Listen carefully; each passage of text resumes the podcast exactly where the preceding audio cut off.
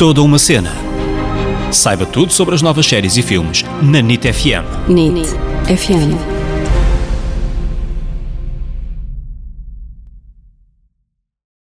Olá, olá! Já tinham saudades nossas? Sejam bem-vindos ao primeiro episódio de 2021 deste podcast que é toda uma cena. Eu sou a Ana Isabel Souza, Ana para os amigos. E eu sou o David Correia, David para os amigos. Ah, já tinham saudades de ouvir isto, não é? Ah, pois é. Estás a falar como se tivesse alguém do outro lado a responder agora. Eu estava a imaginar na Ah, minha cabeça, estava sim. a falar sozinho aqui, a criar toda uma O conversa. público, continua, sim, continua, toda uma continua. cena, voltem! Isso, era o que eu imaginava. Mas bem, seguindo à frente, nós tínhamos planeado voltar hoje aqui ao podcast, fazer então o primeiro episódio de 2021 a 14 de janeiro. Não estávamos à espera que fosse um dia antes de voltarmos a entrar em confinamento, não estávamos à espera desta má notícia.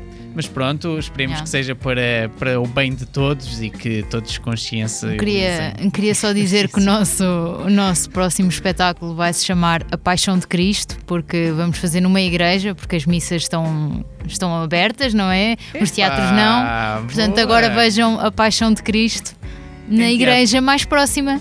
Sim.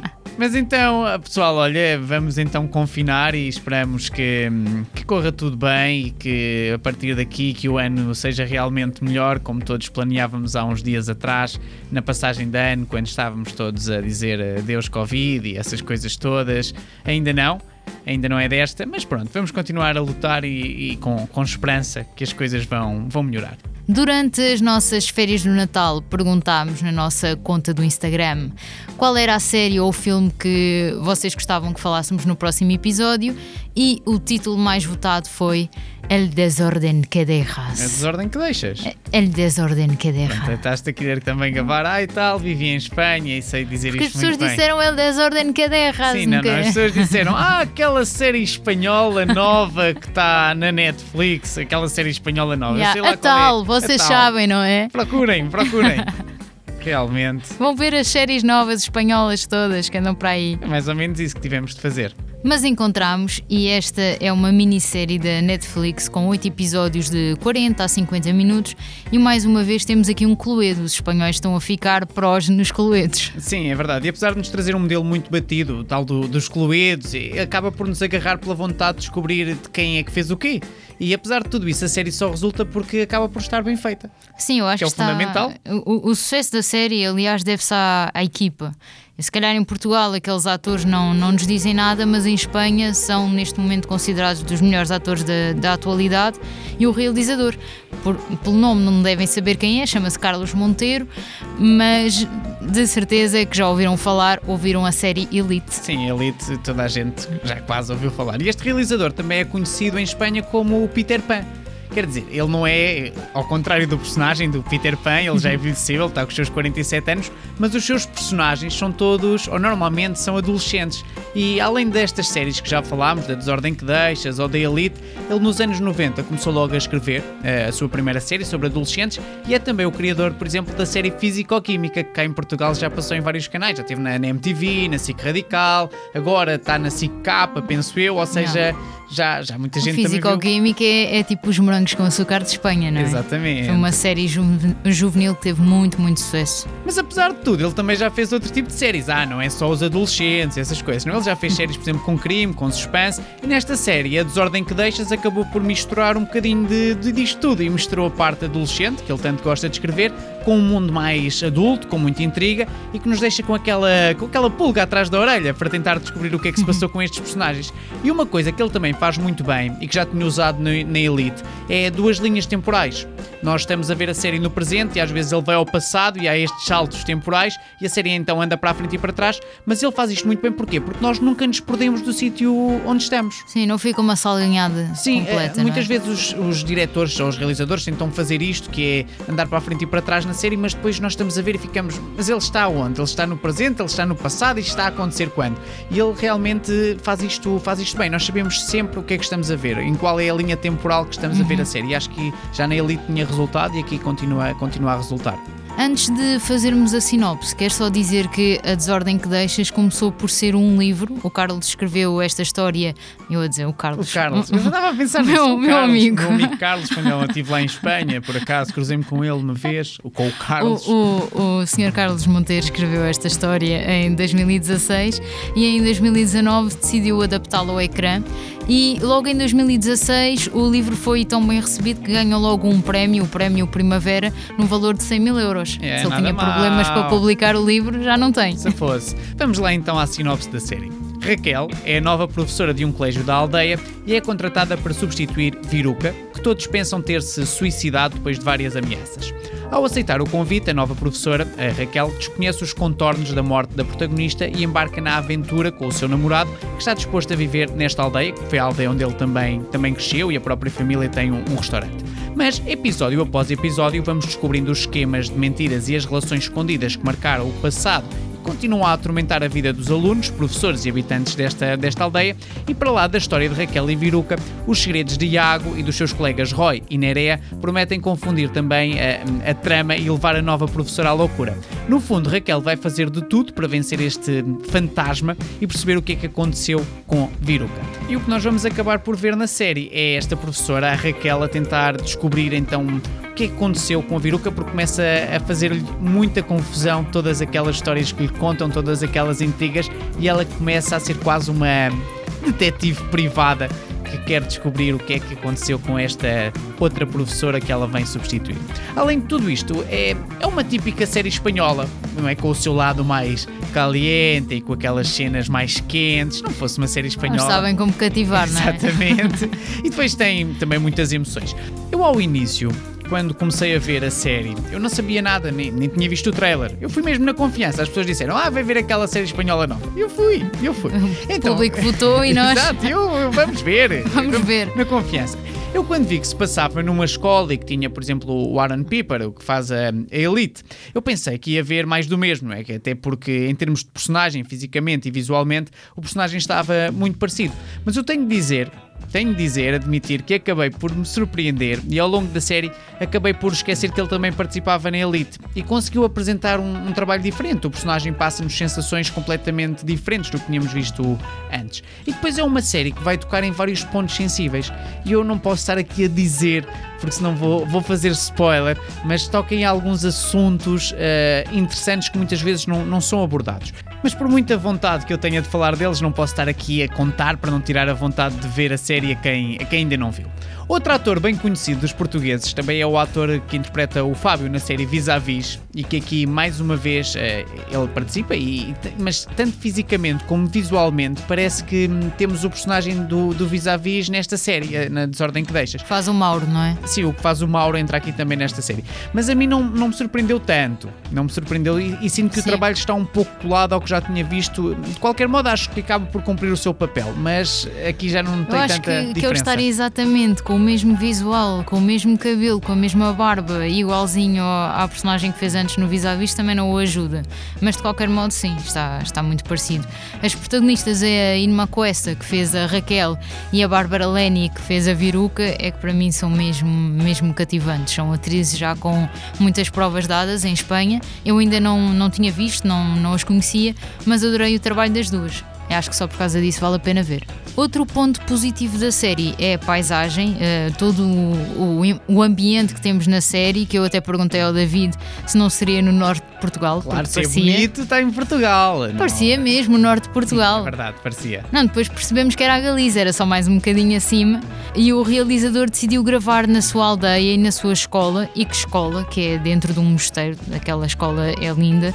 E as paisagens da, da Galiza são outra personagem da série. Acho que os atores até tiveram de aprender o sotaque galego só para fazer estas personagens ali. E acho que, que é muito bom ir, seres de um, de um sítio, ires lá fazer uma série e de repente dares a conhecer a tua terra. É sempre positivo. E há dois temas que abordam na série que, que eu gostei. O primeiro, o do bullying, não só entre os alunos, mas entre dos alunos para os professores. De antes eram os professores que batiam nos alunos e agora a situação está bastante invertida. E ao ver a série eu estava a sofrer muito com a personagem da Raquel, com a nova professora, porque ela não consegue mesmo conquistar os adolescentes ao início, não é?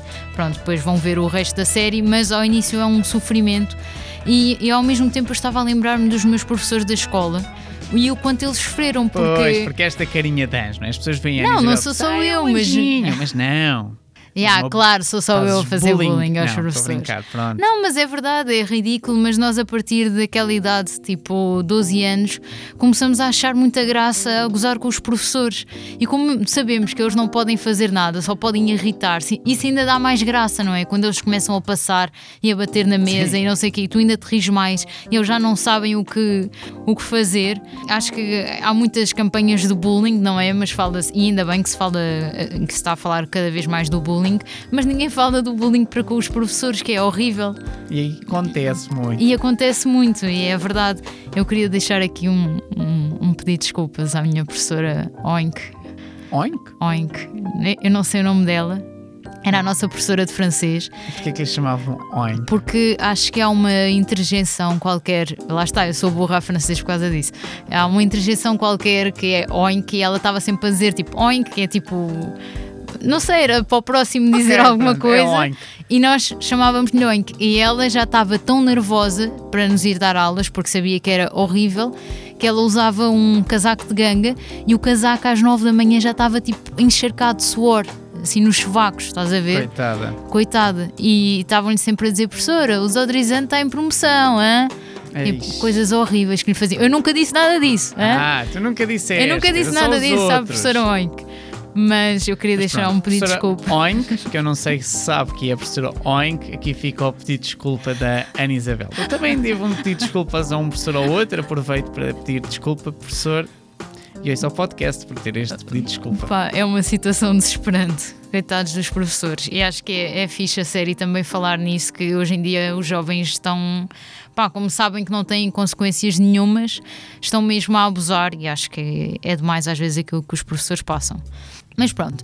Outro assunto que eu gostei que a série aborda é o ponto em que se encontra o casal da, da Raquel e do Herman que normalmente as séries mostram quando o casal está a começar ou quando está a acabar, mas não mostram aquela fase do meio que não sabemos se vai acabar ou não, mas que é só o tédio, é só Sim. as pessoas estarem a Não desapaixonar-se. tem é nada só... para dizer um ao outro, já não sabem bem onde é que estão ou o que é que estão a fazer ali. Exatamente, a questão do ai, vou lutar mais um bocado, mas nem me apetece lutar. E as coisinhas pequeninas que vão fazendo com que tu te vais eh, desapaixonando ao longo do tempo. Normalmente nas séries a- nós só vemos a parte mais dramática do acabou tudo, não sei o quê, ou vou trair, ou, eh, e, mas não, normalmente não mostram aquela parte que é só conviver que Sim. acontece com tantos casais, não é? Que estão só a conviver naquele momento, já não há muito mais. mais.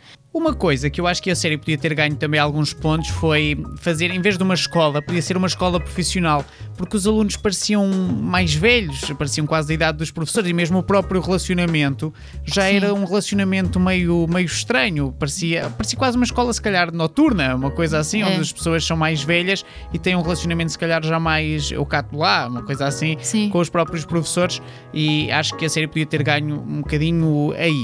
Mas pronto, é uma Sim. opinião. Não, acho que isso é um ponto negativo da série, é que nessa parte da relação entre os professores e os alunos parece quase ou uma escola profissional de teatro. Epá, Oh. calma. Ah, Não, mas onde somos mais assim, tocato lá, ou mesmo uma universidade onde os professores eh, já falam mais com os alunos de uma forma vá mais amiga, ah, mas de facto ali numa secundária os professores terem assim tanta tanta relação com os alunos é um bocado estranho e ficamos, não acreditamos. Posto isto, não foi a minha série preferida porque deixou ali algumas pontas soltas na história e isso foi o que me deixou assim um bocado mais desiludida. Não ficaste, não é? Totalmente satisfeito. Sim. Houve ali algumas coisas que precisavam, precisavam de mais uns pormenores, mais Sim. uns pozinhos. Esta série era tão importante e Espanha gostava tanto do que se estava a fazer, ou a Netflix já é tão poderosa que os nossos vizinhos espanhóis só entraram em confinamento depois de eles acabarem as gravações.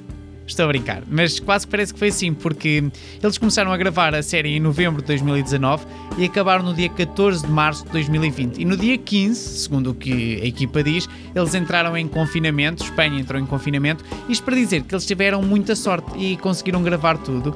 E depois foram então para casa fazer o tal teletrabalho e tiveram um tempo para editar e fazer o pós-produção tranquilos para nos darem este presente já no fim de 2020. Em relação ao livro, a série acaba por ter vários pontos diferentes, como por exemplo tornou-se mais inclusiva. A melhor amiga da Raquel no livro não era uma transexual, como acontece na série, e existem muitos outros uh, pequenos pormenores que, que, mudaram. Ainda bem que foram buscar esta atriz, a Abril Zamora, que também já teve no Vis-a-Vis e que é muito boa atriz e pá, ainda bem que foram buscá-la, não é? esta também... inclusão uh, atualmente. Mas a maior mudança foi o protagonismo dado à Viruca em relação ao livro, porque enquanto no livro ela morre e torna-se apenas uma personagem secundária, nesta versão o autor acabou por contar o seu lado da história e vai-nos contando também o, o, que realmente aconteceu com ela, tornando-a uma das personagens principais, o que também acaba por ser giro, porque quem leu o livro agora também pode ir ver a série e acaba por eh, saber o outro lado, o que é que se passou com, com Viruca. E o autor também já disse que se fosse agora reescrever ou fazer de novo o livro, até preferia esta versão, onde fala mais e mostra mostra mais sobre a personagem da, da Viruca. E quem sabe, se não se inspira e faz uma nova versão, com alguns acrescentos, uhum. quem sabe, nunca sabe, não é? Uma curiosidade é que a Ima Cuesta, que interpreta a Raquel, era uma super fã desta história. E ela mal se o livro comprou, adorou e depois andou atrás do Carlos Montero para lhe comprar os direitos de autor e poder produzir esta história. E apesar de não ter conseguido convencer o Montero a vender-lhe os direitos, deve ter mostrado a grande paixão que tinha pela sua história e pelos seus personagens. E agora que ele teve de produzir a série para a Netflix acabou por ganhar a sua protagonista e então a Raquel ficou Sim. aqui para a Ima Ima. Cuesta. Inma Cuesta. Inma Cuesta. Eu vou contar outra, outra curiosidade dela já agora. Ela fala muito sobre a confiança da mulher, a confiança no corpo, não estarmos sempre a comparar-nos com, com outras pessoas e de aprendermos a, a gostar de nós. E ela diz que quando foi fazer um casting para um musical, eh, tinha mais de duas mil candidatas para o mesmo papel que ela, ela estava a concorrer contra elas. E quando chegou à frente do encenador do musical, disse-lhe: Tu estás à minha procura. Preciso confiança. Yeah, e esta, esta confiança dela foi tão fixe, ele gostou tanto disso que acabou por ficar com o papel, ficar a fazer três anos o mesmo musical. E às vezes é esse clique que faz falta no yeah. ator, esse lado de, da confiança. E entretanto, ela já foi nomeada para vários prémios, incluindo os Goya, que é tipo os Oscars em Espanha, a Bárbara também, a Bárbara Lenny, que faz a, a Viruca, que é uma atriz do mesmo calibre, que até também já ganhou um Goya pelo filme Magical Girl. São as duas, assim, atrizes de Top. topo. Yeah. Vou falar agora um pouco do Aaron Piper, o ator que entra na Elite, isto para quem não estava a ver quem é. E é, é, sempre engraçado, porque ao fazer o podcast descobrimos sempre mais uma história, mais alguma coisa que ficou para contar num outro episódio. O Aaron Piper começou a, a carreira dele ainda muito jovem, mas aos 15 anos decidiu que já não queria ser ator e começou a sair muito, começou a fumar imenso, andava sempre com, com más companhias e foi então que os pais se sentaram com ele para ter uma, uma conversinha para, para o convencerem a entrar nos eixos e mandaram-no para Madrid, para ele correr então atrás do seu verdadeiro sonho, que era ser ator. E é então aí que surge a oportunidade de entrar na série Elite. Ele é ainda muito jovem, vai fazer este ano os seus 23 anos. E com a Elite veio também algo menos bom para este ator, que foi a fama, algo que ele não estava habituado e que pelos vistos não gostou assim tanto. Ele acaba por confessar que teve de crescer também muito rapida, rapidamente para, para estar neste novo mundo e lidar com a fama e, e perceber o que é que podia e o que é que não podia fazer e uma das coisas que descobrimos sobre este ator é que também divide o seu tempo com a música. Eu não tinha a mínima ideia, que é outra das suas paixões. Por exemplo, ele desde os 12 anos que é apaixonado pelo rap. Ah, pois é, Warren Piper é um rapper. Quem diria? Hein? Quem tiver curiosidade pode ir, por exemplo, ao Spotify e espreitar algumas das suas músicas. Assim, eu digo espreitar como quem diz ouvir, não é? Já que não vão lá, podem ouvir, não fiquem só a olhar para o nome das músicas, neste caso como as velhas escovilheiras, podem clicar no, no play. No filme 15 anos e um dia, ele escreveu a música principal do filme e foi nomeado para os Goya como melhor canção original, qual Lady Gaga. Não é só um rapperzinho de, de, casa de banho. Aliás, qualquer dia ainda vamos ouvir falar dele aqui na NTFM no Reptilário, quem sabe, e com. Fica a dica para o Ricardo Farinha, só naquela. Rapper de casa de banho é bom. É, acho, eu, eu sou um bocado rapper de casa de banho. Por isso é que Pois eu digo és. que ele não é um rapper de casa de banho. Mas és. Porque eu normalmente, pronto, não vamos falar sobre isso, não vamos estragar o serão às pessoas. Vamos passar à frente. Os dois jovens que aparecem na série a acompanhar o Aaron Piper, a Isabel Garrido e o Rock Ruiz, estão a estrear-se na TV. Até agora só tinham feito teatro, estavam na Escola Superior de Teatro da Galiza e quando foram fazer o casting ah, ainda estavam a estudar, vê lá, e uau, grande rampa de lançamento. é? A Isabel, agora numa entrevista, tem uma entrevista muito engraçada porque é super genuína, nota-se que, que estreou-se agora, e, e estava a contar como foi para ela tudo isto. Disse que estava num café quando recebeu a notícia, que começou tipo aos berros, a dizer: Ah, que é sério? Toda a gente do café, tipo, o que é que se está a passar? Sair da escola para a Netflix também não é esperar outra Yeah, coisa. yeah. E ela diz que estava tão ansiosa a gravar a série que tinha de estar pronta sempre às 9 da manhã, mas ela às 7 já estava pronta. Não sei, podiam precisar dela ou alguma coisa Aquela assim. ansiedade. Então, às 7 da manhã já estava. Epá, se precisassem de mim duas horas antes, eu já estou aqui, hein? vocês não me substituam. Só nos falta falar do Tamar Novas, que é um ator que também é mega conhecido em Espanha, porque ganhou o Goya Revelação pelo trabalho em Mar Adentro, aquele filme espetacular com o Javier Bardem, e o Roberto Henriquez, que tem uma curiosidade muito engraçada do trabalho dele nesta série.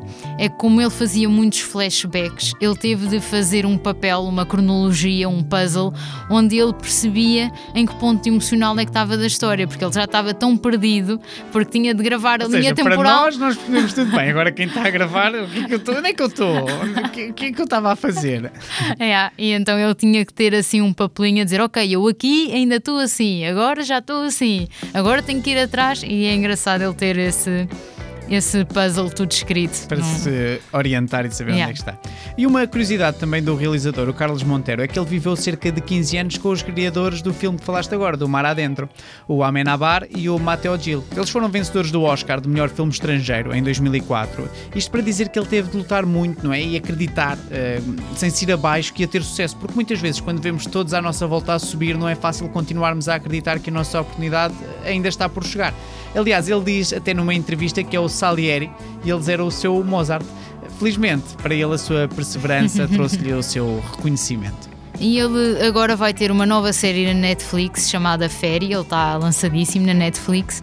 E vi numa entrevista que ele está meio zangado porque vão fazer um reencontro do Físico-Química e não o chamaram sequer para escrever. E é um- mau, É um é bocado mau, chato um porque bocado ele criou o Físico-Química e agora não o Não tem a chamam. oportunidade de dar uma, uma dicasinha. Mas pronto, é, é aquelas guerras do agora estás na Netflix. Já não queremos, agora já não. É. Ou se calhar pensaram que ele era grande mais. Não sei, mas podiam ter convidado e depois ele dizia sim ou não. E este foi o nosso primeiro episódio de 2021. Vamos continuar aqui convosco a tentar fazer novos conteúdos e novos programas para poder apresentar novas séries. Espero que gostem do episódio. Já sabem, todas as quintas a partir de agora vamos estar de novo aqui na NIT FM e vamos lançar também os episódios no Spotify e nas outras plataformas que existem de podcast. Podem-nos também seguir no Instagram e, como veem, deixar a vossa dica e nós depois vamos aqui fazer um, um episódio. Mas digam o nome das séries, não é? Aquela série nova A tal de não sei, lá, quantas. de, de Estrasburgo ou de, não sei, da Finlândia. Digam. Ah, mas foi giro. Uma grande beijoca e até para a semana.